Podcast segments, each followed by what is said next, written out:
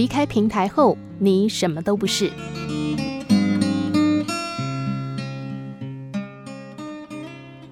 山上的寺院里有一头驴子，每天都在磨坊里辛苦的拉磨。天长日久，驴子渐渐厌倦了这种平淡的生活。他每天都在想，要是能出去见见外面的世界，不用拉磨，该有多好呢？不久，机会终于来了。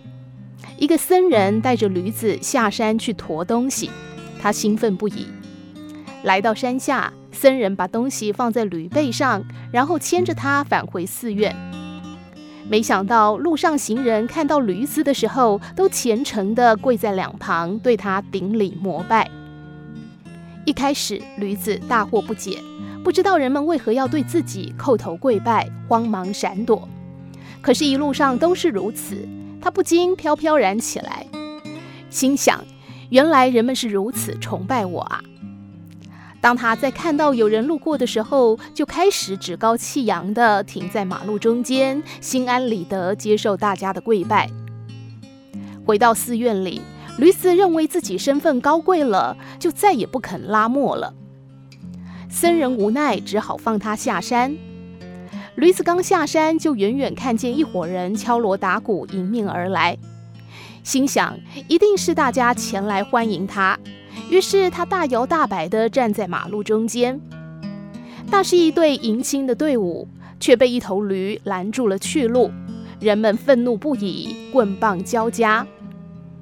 驴子仓皇逃回寺里，已经奄奄一息。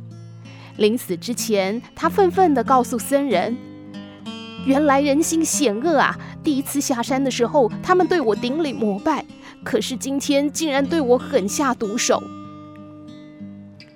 僧人叹息了一声：“唉，果然是一头蠢驴啊！那天人们跪拜的是你背上驮的佛像啊！人生最大的不幸就是一辈子不认识自己。有时离开了某个平台，自己就什么都不是了。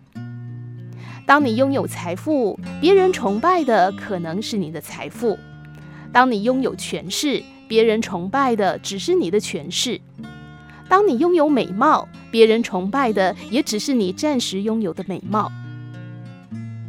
人在感叹世态炎凉时，其实也应该自省：当时之所以能够如此风光无限，是因为其他人碍于我们的权势、职位，或者我们背后所能够带给他们的利益，而不是我们本身有多么的尊贵。